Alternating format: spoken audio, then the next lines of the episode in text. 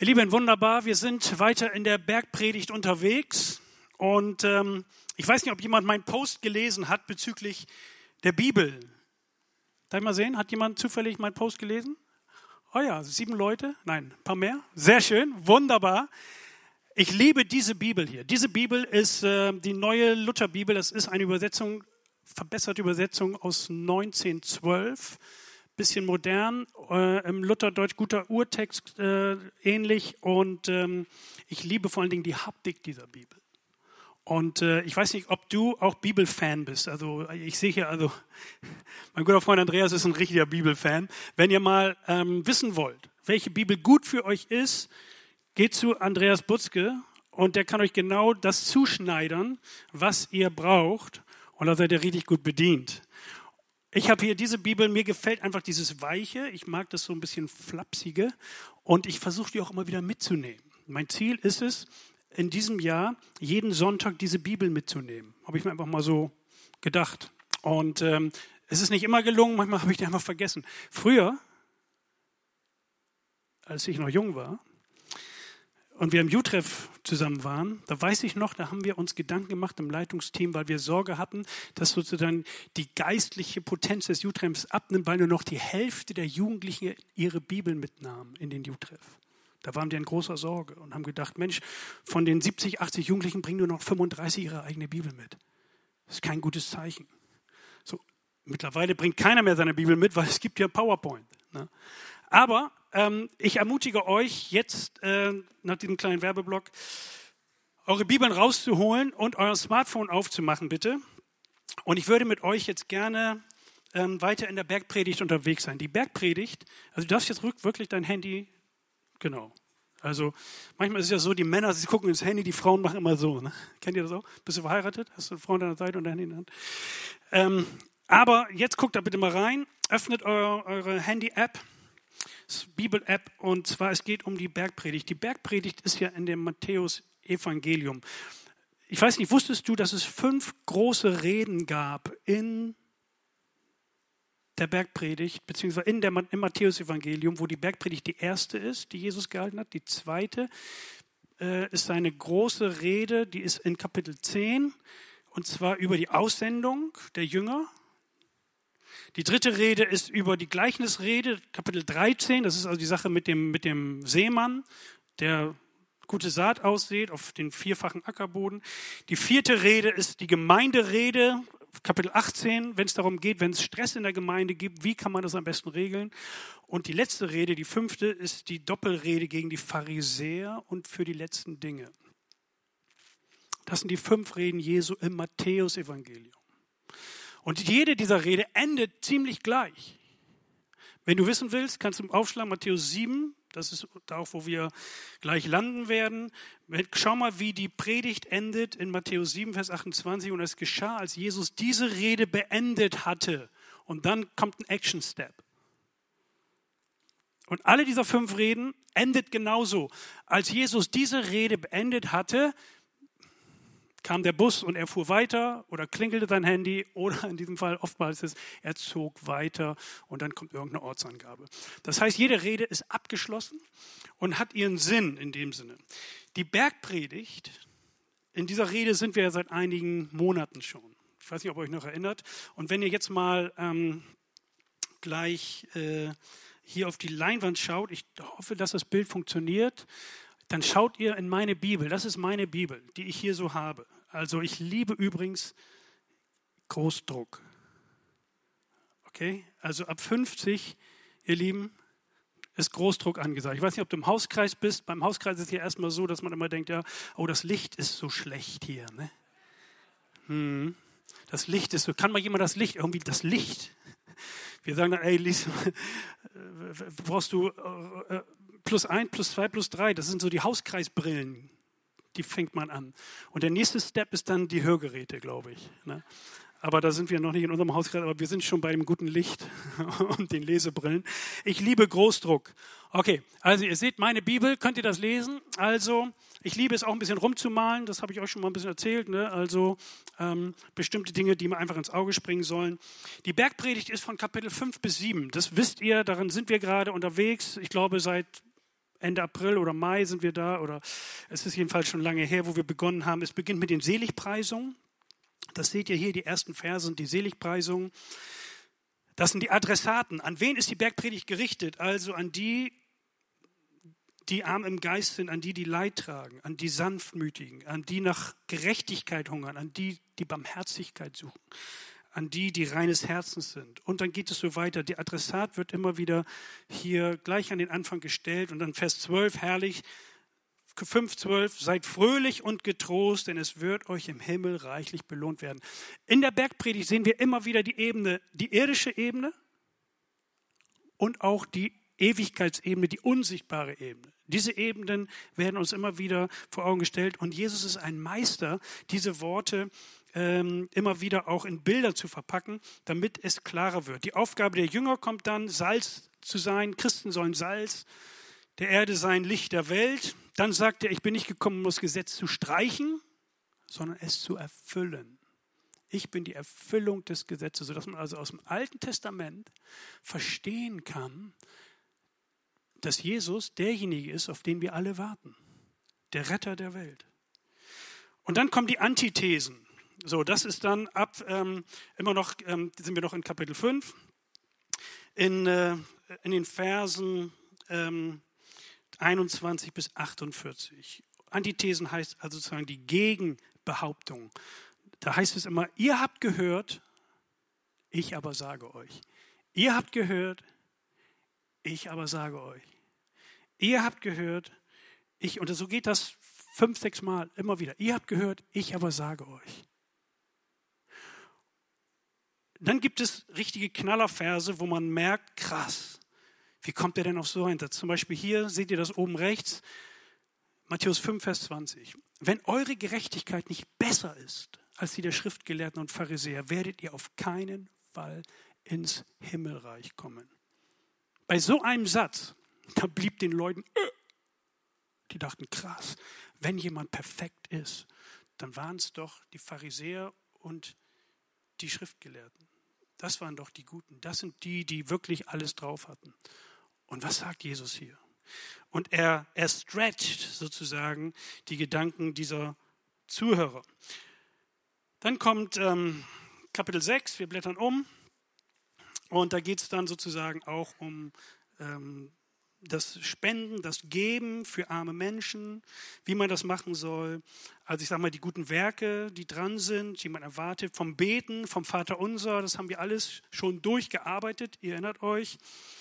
Und dann ähm, kommt hier wieder so ein Satz, Kapitel 5, Vers 48. Darum sollt ihr vollkommen sein, so wie euer Vater im Himmel vollkommen ist. Darum sollt ihr vollkommen sein. Und da denkst du, hä? Wie geht das denn? Du kennst dich ja. Also wenn du meinst, ich bin vollkommen, brauchst du nur meine Frau fragen. Wenn jemand hier vorne stehen würde, würde sagen, er ist vollkommen, dann würden wir sagen, naja, come on. Wie funktioniert das? Was meint er damit? Wie meint das Jesus? Wir sollen vollkommen sein, wie unser Vater im Himmel vollkommen ist. Und darüber, das, versteht ihr, das ruckelt. Auf einmal merken wir, ach, diese nette Bergpredigt so mit den Seligpreisen, das ist ja so toll. Danach wollen wir ja leben. Auf einmal kommen hier Aussagen. Wie kriegen wir die zusammen? Darüber haben wir schon gesprochen. Dann sozusagen die Grundhaltung kommen dann eben vom Sorgen, sorget nicht, ne, Vers 25, 6, 25. Ähm, auch ein herrlicher Satz. Dann blättern wir noch einmal um. Am Ende von 6, trachtet zuerst nach dem Reich Gottes. Das ist die nächste Seite, wenn wir mal eben umblättern. Und dann kommt unser Predigtext genau. Und da geht es dann weiter wo es heißt, so wie ihr von den Menschen behandelt werden wollt, so behandelt ihr sie auch. Das ist das Gesetz und die Botschaft der Propheten. Das ist der Einstieg zu der Predigt, die wir jetzt hören wollen. Entscheide dich, du hast es in der Hand. So lautet der Titel. Wenn wir in die Bergpredigt reinschauen, dann sehen wir, wie Jesus ähm, sehr praktisch und handfest predigt. Und wenn wir diesen Text anschauen, dann merken wir, also von 12 bis 20, für mich fiel dieser Text in drei Abteilungen.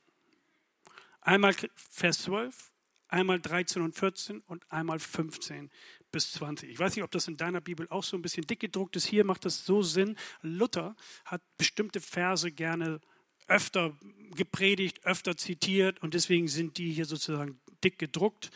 Und ähm, man muss nicht sagen, alles, was dick gedruckt ist, ist wichtig, der Rest ist unwichtig, aber der Martin Luther hat das so ein bisschen, ähm, bisschen gehighlightet. Ich habe mir gedacht, dass ich drei Topics habe hier in dieser Predigt. Das eine ist, lebe die goldene Regel. Das zweite ist, wähle richtige Wege. Und das dritte ist, erkenne gute Früchte. Das sind die drei Dinge, die, ähm, über die wir jetzt ins Gespräch kommen werden, beziehungsweise ich euch anpredigen werde. Und äh, ihr vielleicht mit mir, die Reise beginnt auch durch die Bibel hindurch. Lebe die goldene Regel. Ihr seht, wenn ihr mal bei Google eingebt, goldene Regel, müsst ihr jetzt nicht machen, aber, aber goldene Regel, dann kommt ihr zu Matthäus 5, Vers 12. Das ist die goldene Regel. So wie ihr von den Menschen behandelt werden wollt, so behandelt ihr sie auch. Bei mir steht ein kleines a, da ist eine Parallelstelle. Also wenn ihr mal tiefer in die Bibel einsteigt, nutzt die Parallelstellen. Sie geben euch einen Hinweis, was ist der Background. Und dann sage ich immer, ist Kontext King. Kontext ist King. Also immer im Zusammenhang lesen. Wir schlagen mal auf Lukas 6, Vers 31. Und da zitiert Lukas auch aus dieser Bergpredigt.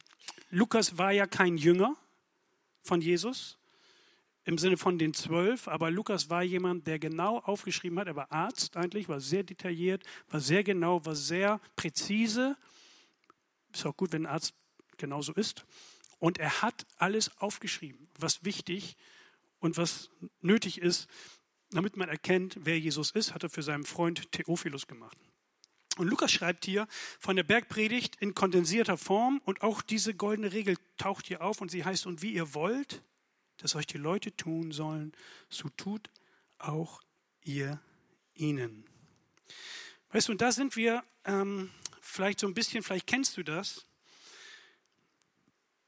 diese Frage, wie will ich behandelt werden? Oder die Frage, wie behandle ich andere? Das sind so die Fragen, die dann sofort bei mir hochschießen. Und es gibt dieses Sprichwort, das ist auch in der Umkehrform. Was du nicht willst, dass man dir tu, das fügt auch keinem anderen zu. Genau. Daraus haben wir dieses Sprichwort gemacht. Und ähm, hier besteht also ein Zusammenhang. Mir fiel dabei gleich ein, als ich diesen Text las, dachte ich, wie es in den Wald schallt, so schallt es heraus. Genau. Das gilt für alle Lebensbereiche. Manchmal erlebe ich, wie äh, Eltern ähm, mit so sieben, acht, neunjährigen Kindern umgehen und wo Sarkasmus, Ironie ziemlich stark vorne anstehen. Und, ich, und kleine, kleinere Kinder können sich ja noch nicht wehren, aber ich denke dann immer, ey, warte vier Jahre weiter. Alter Schwede, du kriegst so eine Welle ab.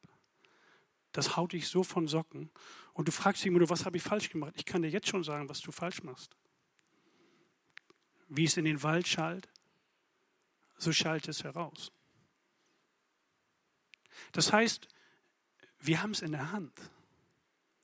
Und das gilt für Familienleben, das gilt auch für Eheleben, das gilt für Leben in der Nachbarschaft, im Beruf, in der Gemeinde, im Hauskreis, beim Hobby, in Begegnung mit fremden Menschen und in Begegnung mit bekannten Menschen. Es ist das Prinzip von Saat und Ernte. Saat und Ernte. Es ist ein geistliches Prinzip. Die Bibel macht uns deutlich, das, was du aussehst, wirst du ernten. Wenn du gerade Schmerzen in bestimmten Bereichen deines Lebens hast, würde ich dich jetzt fragen, welchen, welche Saat hast du ausgesät?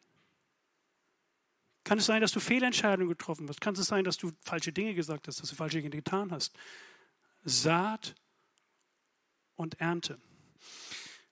Und da lasst uns doch mal zu Galater 6 aufschlagen. Äh, Galater 6, Vers 7. Also, jetzt muss man sehen, wir können jetzt Bibel hoch machen. Kennt ihr das? Bibel hoch?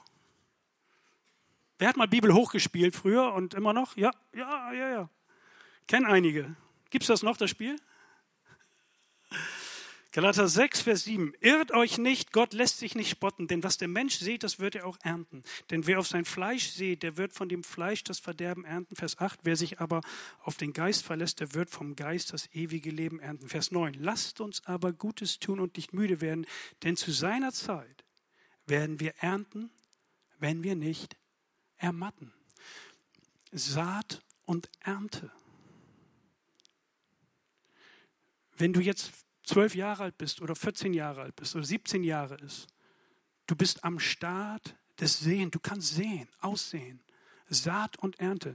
Glaub nicht, dass wenn du aussehst, du sofort Erfolg haben wirst. Ich esse gern Tomaten. Wenn ich nicht Tomaten einsehe, dann kriege ich keine Tomaten. Ich kann für Tomaten beten. Aber wenn du mich fragst, hast du auch Samen gesät für Tomaten? Ich sage, nö. Ich sag mal, wie jetzt?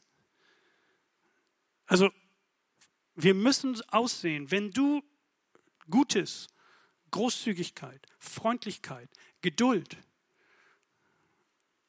Engagement, Ehrlichkeit, Vergebungsbereitschaft in Menschen in deiner Umgebung sehen willst, was musst du tun? Du musst Samenkörner legen. Wie legst du Samenkörner? Indem du selber derjenige bist, der so ist.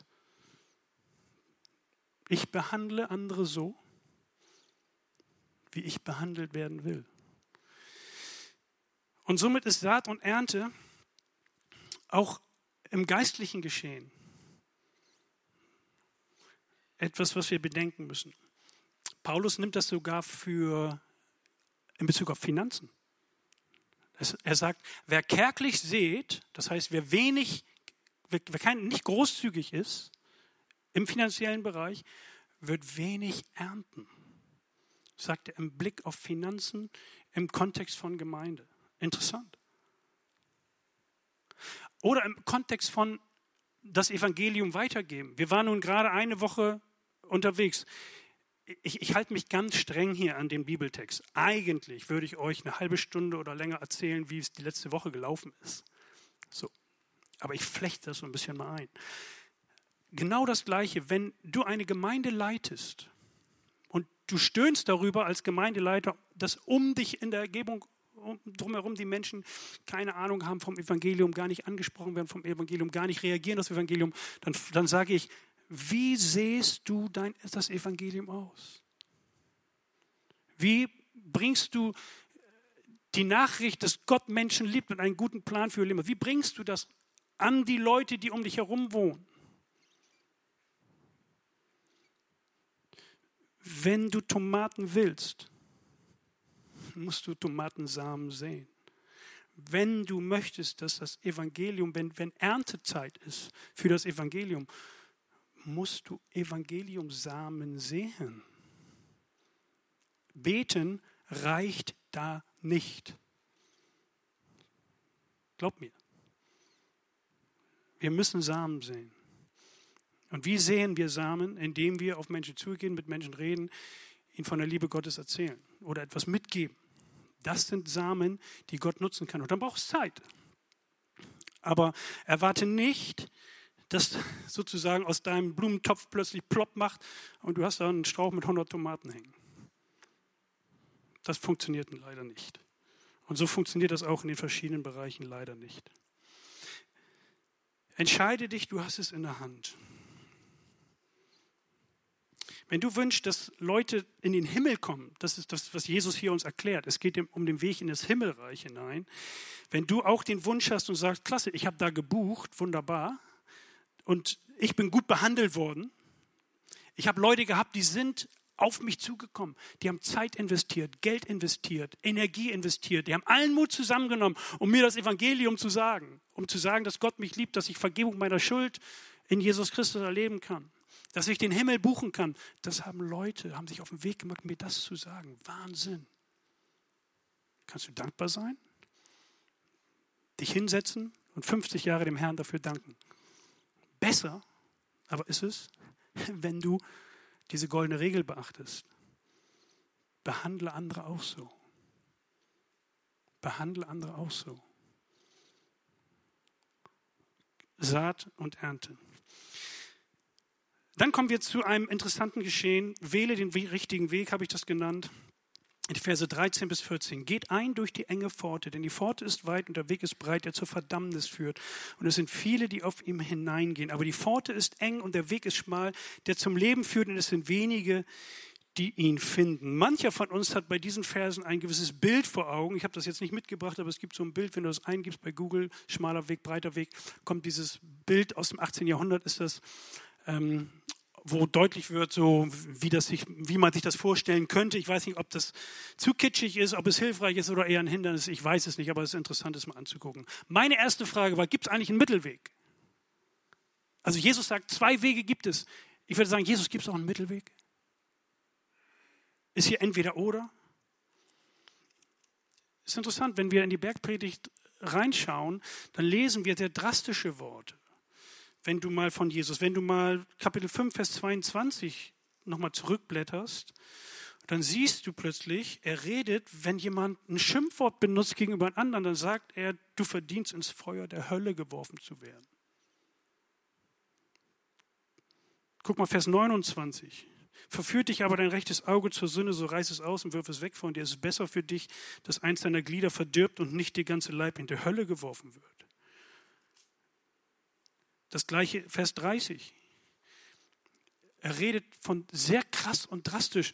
Manchmal denke ich Leute, die sagen, oh, die Bergpredigt, das ist so toll und, und, und, und so friedfertig und, und tolle Worte von Jesus und die denken nur an die ersten fünf Verse der Seligpreisung. Aber die Bergpredigt ist ja viel mehr. Da denke ich, ey, Hast du auch das Kleingedruckte mal gelesen? Jesus ist sehr drastisch.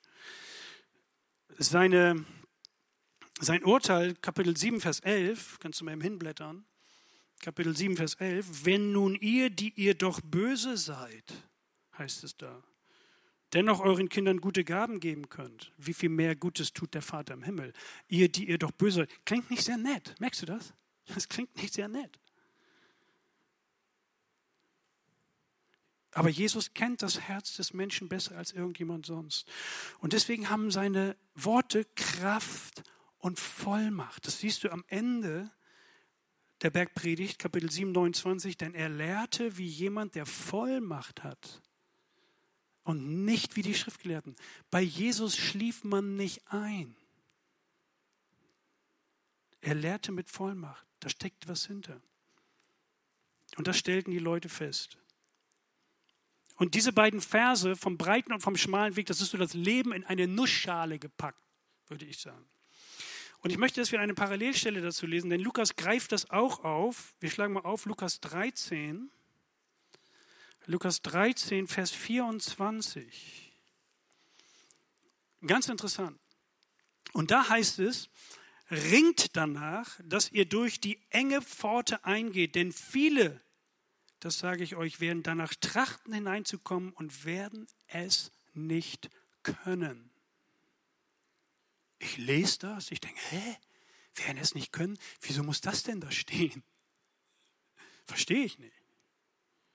Dann lese ich weiter. Von da an, wenn der Hausherr aufgestanden ist und die Tür verschlossen hat, werdet ihr anfangen, draußen zu stehen und an der Tür zu klopfen und zu sagen, Herr, mach uns auf. Und er wird antworten und zu sagen, ich kenne euch nicht. Woher seid ihr?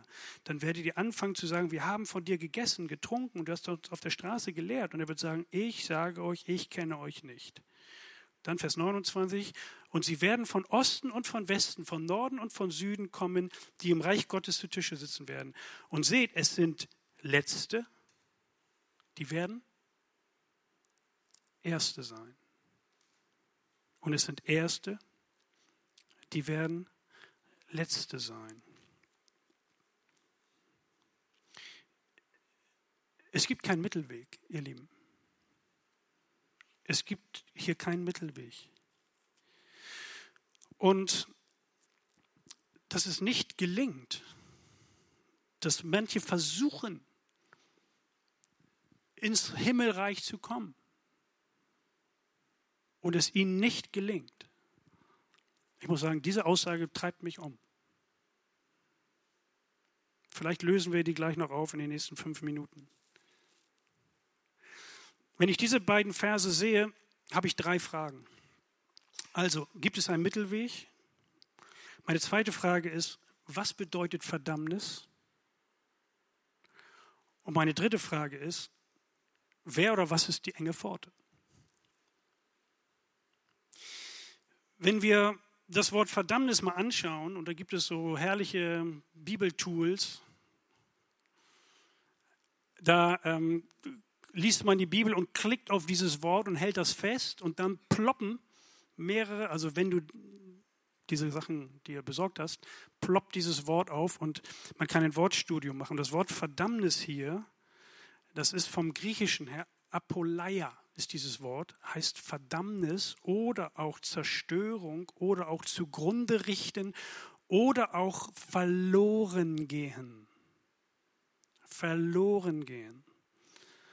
Also, der Weg ist breit, der zur Verdammnis führt. Im Englischen Destruction steht da. Verloren gehen ist die Übersetzung. Das hat mich dann wiederum erinnert. Oh, Johannes 3, Vers 16. So sehr hat Gott die Welt geliebt. Dieses Wort habe ich von einem Afrikaner gehört aus Nigeria, ein Nigerianer, der, die traf ich am Samstag im Park in der Neustadt. Und ich habe zu ihm gesagt, You speak German, you speak English, English, God loves you and has an awesome plan for your life.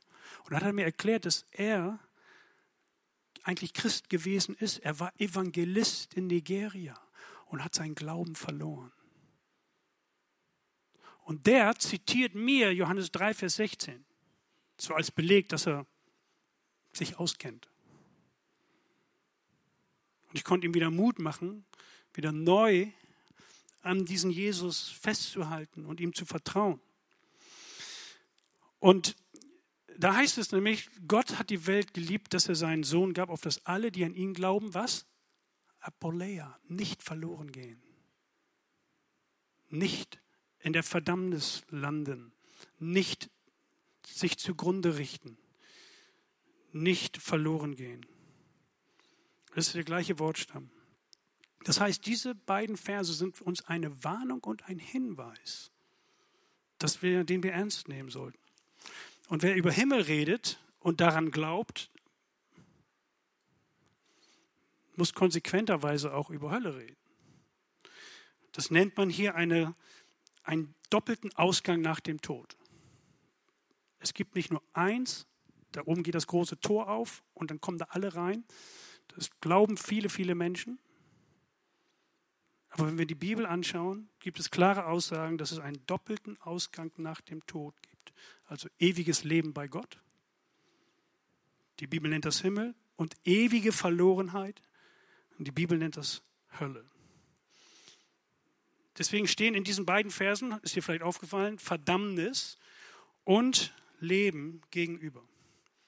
Nur gerade im Mittelalter wurde das stark instrumentalisiert. Und wenn du über Hölle anfängst zu reden, dann sagen viele Leute, oh, das ist am Mittelalter, das kommt aus dem Mittelalter. Zu Recht meckern die darüber, dass es instrumentalisiert wurde, missbräuchlich gesprochen wurde.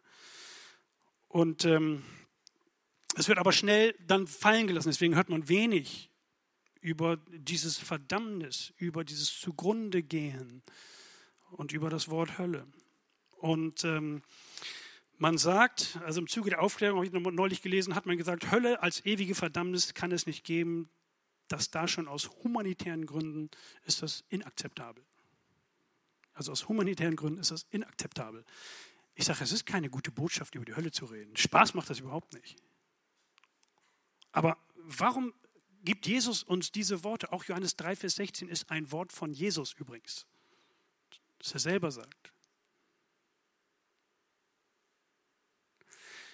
Und wenn von Rettung die Rede ist, ihr Lieben, Rettung, wenn jemand gerettet werden muss, ich meine, dann, dann, dann geht es ihm nicht gut. Dann, dann bist du in einer Situation, die du nicht selber handeln kannst. Du brauchst Hilfe von außen. Du kannst dich nicht selber aus dem Sumpf ziehen. Als am Mittwochabend hier, vergangene Woche, schlug der Blitz ein in die Hermannsburg 32D. Das ist gleich hier der Block oben an der Kante. Ein Mann in der Steller Straße, die ist schräg gegenüber, sah diesen Blitzeinschlag live und hat gesehen, dieser Blitz schlug in den Dachstuhl ein. Und es begann, irgendwas begann da. Dieser Mann hat sich nicht ins Bett gelegt, hat gedacht, oh, oh ja. Dieser Mann hat 112 sofort angerufen. Kim Ehlers Papa, der ist bei der Bremer Feuerwehr, kam mit sieben Löschfahrzeugen, kam die hier an und zwei große Drehleiterwagen. Weil Huchting und Dachstuhlbrand hatten wir gerade. Und zwar in dem Seniorenwohnheim, Tegler Platte. Dieser Mann hat aber noch mehr gemacht. Er lief raus, lief von der Stellerstraße durch die Kirchseelter Straße und hat alle Bewohner angeklingelt und geklopft.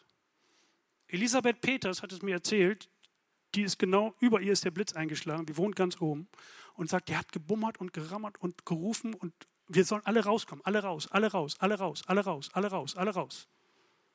Und hat die ganzen Leute rausgeholt und dann hier in die Gemeinde rein. Die Gemeinde hat auch ein bisschen was abgekriegt. Sicherung fiel raus, beziehungsweise Strom ging weg, Alarmanlage ging an und so weiter und so weiter. Ihr Lieben, Rettung. Der wusste, der wusste, nicht schlafen gehen und sagen, krass, das poste ich mal auf Facebook. Rettung.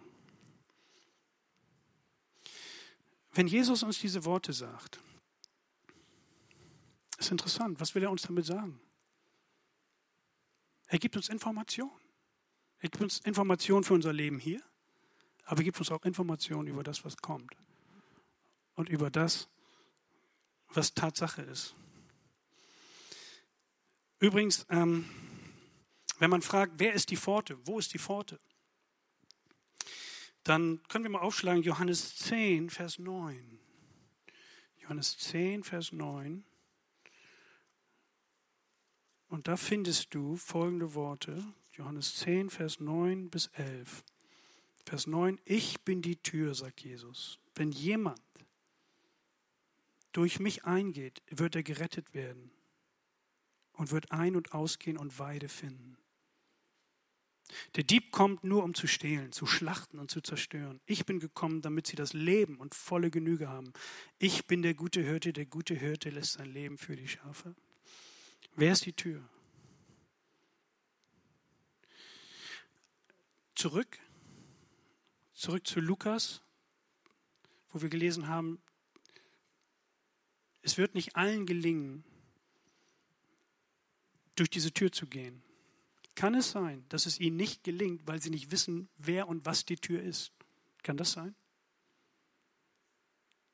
Kann es sein, dass die Menschen denken, es ist eine Tür, aber es ist keine Tür? Es ist nicht Jesus, sondern es ist irgendwas. Es sind gute Werke, die mich irgendwo hinbringen. Und die Hoffnung stirbt zuletzt. Diesen Satz hörst du oft auf der Straße. 80 Prozent der Leute, mit denen wir gesprochen haben, und wir haben vielleicht in dieser Woche, ich schätze mal, mit vielleicht 1000, 1500 Leuten gesprochen. Die meisten sagen, wenn du sagst, möchten sie in den Himmel kommen oder sind sie sicher, dass sie in den Himmel kommen, die meisten 80 Prozent sagen, ich glaube schon. Ich bin eigentlich ganz gut. Ich bin eigentlich ganz gut. Mancher sagt, naja, bin mir nicht so ganz sicher. Und vielleicht 10, 15 Prozent sagen, nö, will ich sowieso nicht, brauche ich nicht. Danach ist alles zu Ende, will ich mich nicht mit beschäftigen, Ende. Aber viele sagen, ja, ich glaube schon. Aber keiner ist sich sicher. Keiner sagt, yo.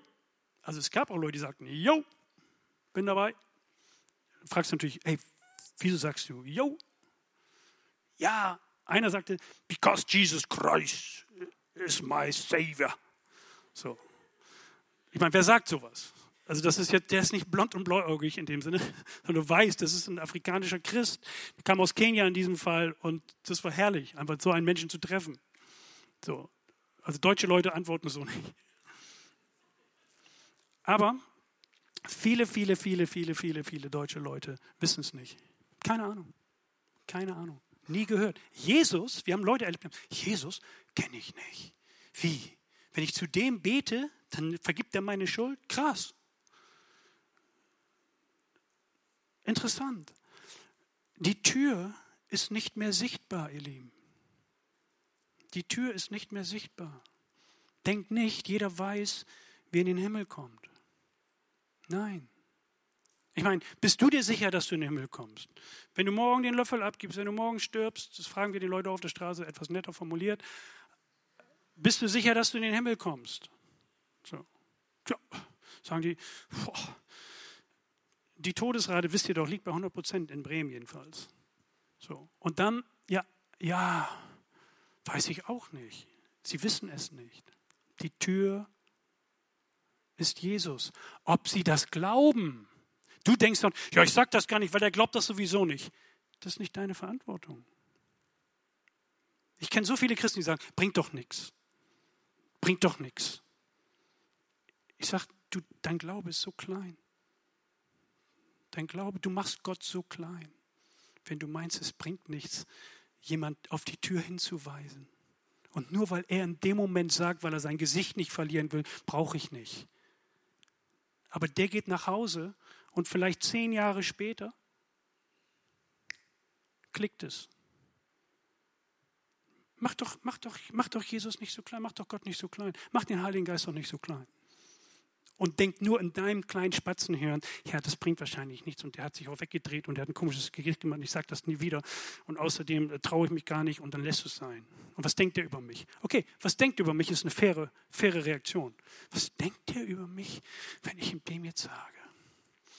Ich meine, dass es um die Ewigkeit dieser Person geht, ist eigentlich ein Riesenthema, oder? Also eigentlich ist das das Größte. Also ich wünsche dir sechs richtige im Lotto und mit Zusatzzahl.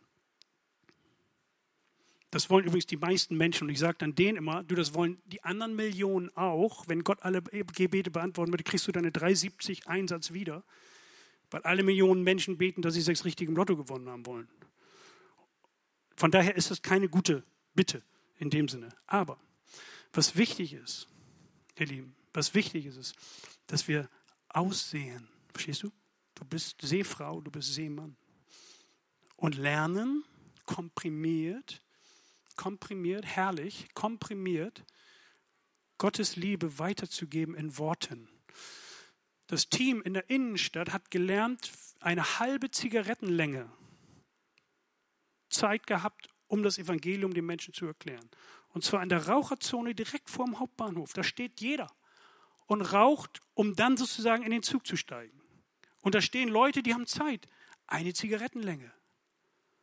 Und in der Zeit kannst du denen das Evangelium und kannst sie antworten, hey, darf ich Ihnen eine gute Nachricht sagen? Gott liebt sie, hat einen guten Plan für dein Leben. Erster Zug, fängt er gleich an zu husten. Oder an der Straßenbahn, da tickt ja die Uhr runter. Alle gucken auf die Uhr. Sieben Minuten Straßenbahn nach Huchting, sechs Minuten, fünf Minuten kannst du mit Leuten reden. Die Uhr tickt, ding, ding, aber die Leute bleiben stehen. Haben die gemacht. Ganz interessante Reaktion, ganz interessante Erfahrung. Leute waren dankbar. Wir haben ganz selten in dieser Woche Ablehnung erlebt. In Kattenturm, ich war in Kattenturm unterwegs, ganz große Offenheit. Wahnsinn.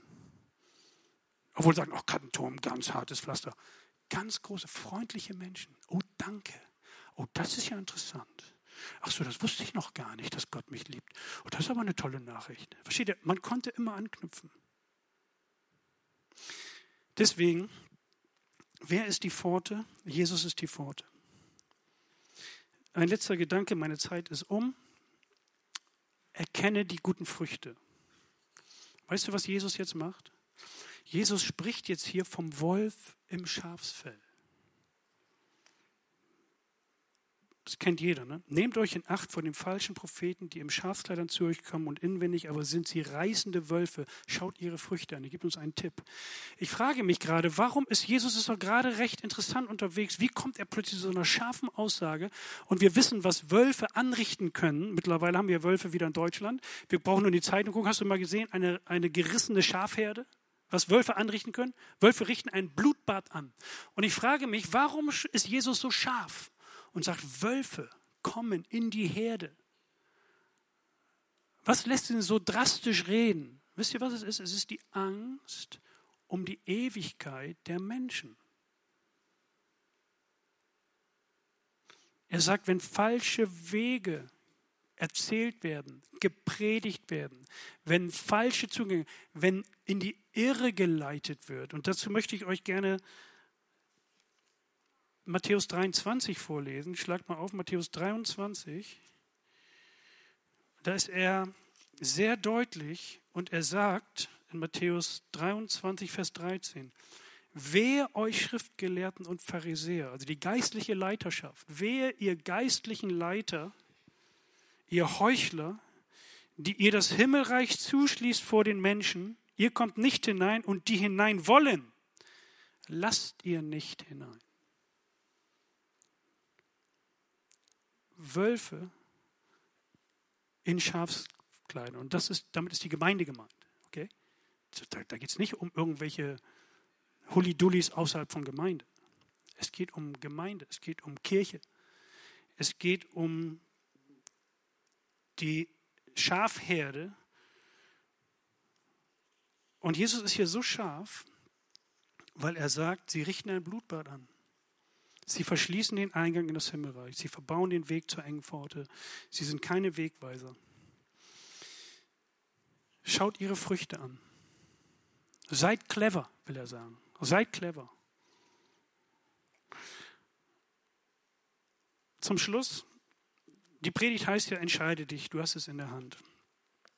Ich weiß nicht, ob du schon den Himmel gebucht hast. Bist du Christ? Folgst du Jesus? Lädst du ihn in dein Leben ein? Du kannst von jetzt auf gleich, kann das deine Ewigkeit verändern. Menschen sagen mir, nein, das dauert 30 Jahre, ein Konversionsweg. 30 Jahre und dann bist du vielleicht Christ. Ich sage, wenn ich in die Bibel reinschaue, dann sehe ich an vielen Stellen, wo Leute es verstehen und sofort reagieren. Und das ist, der, das, ist das krasse Geschenk, was Gott uns gibt, dass wir sofort seine Kinder werden können. Wir können sofort seine. Du musst nicht erst in Ordnung kommen, du musst nicht erst alles perfekt können, du musst nicht erst von deiner Sucht freikommen oder von deinen Dingen, die schief laufen, falsch laufen, schräg laufen, sondern du kannst kommen und kannst das aussprechen und deine Worte nimmt Gott ernst. Deine Worte nimmt Gott ernst. Und du kannst beten, Herr Jesus, komm in mein Leben. Ich möchte dir nachfolgen. Ich möchte dir vertrauen. Vergib mir meine Schuld. Weißt du, wir haben die Seminarwoche jetzt. In der Seminarwoche gibt es einen Glaubenskurs. Das ist, finde ich, ein sehr, sehr wichtiges Seminar. Gerade für Leute, die auf der Suche sind, gerade Leute, die noch offene Fragen haben.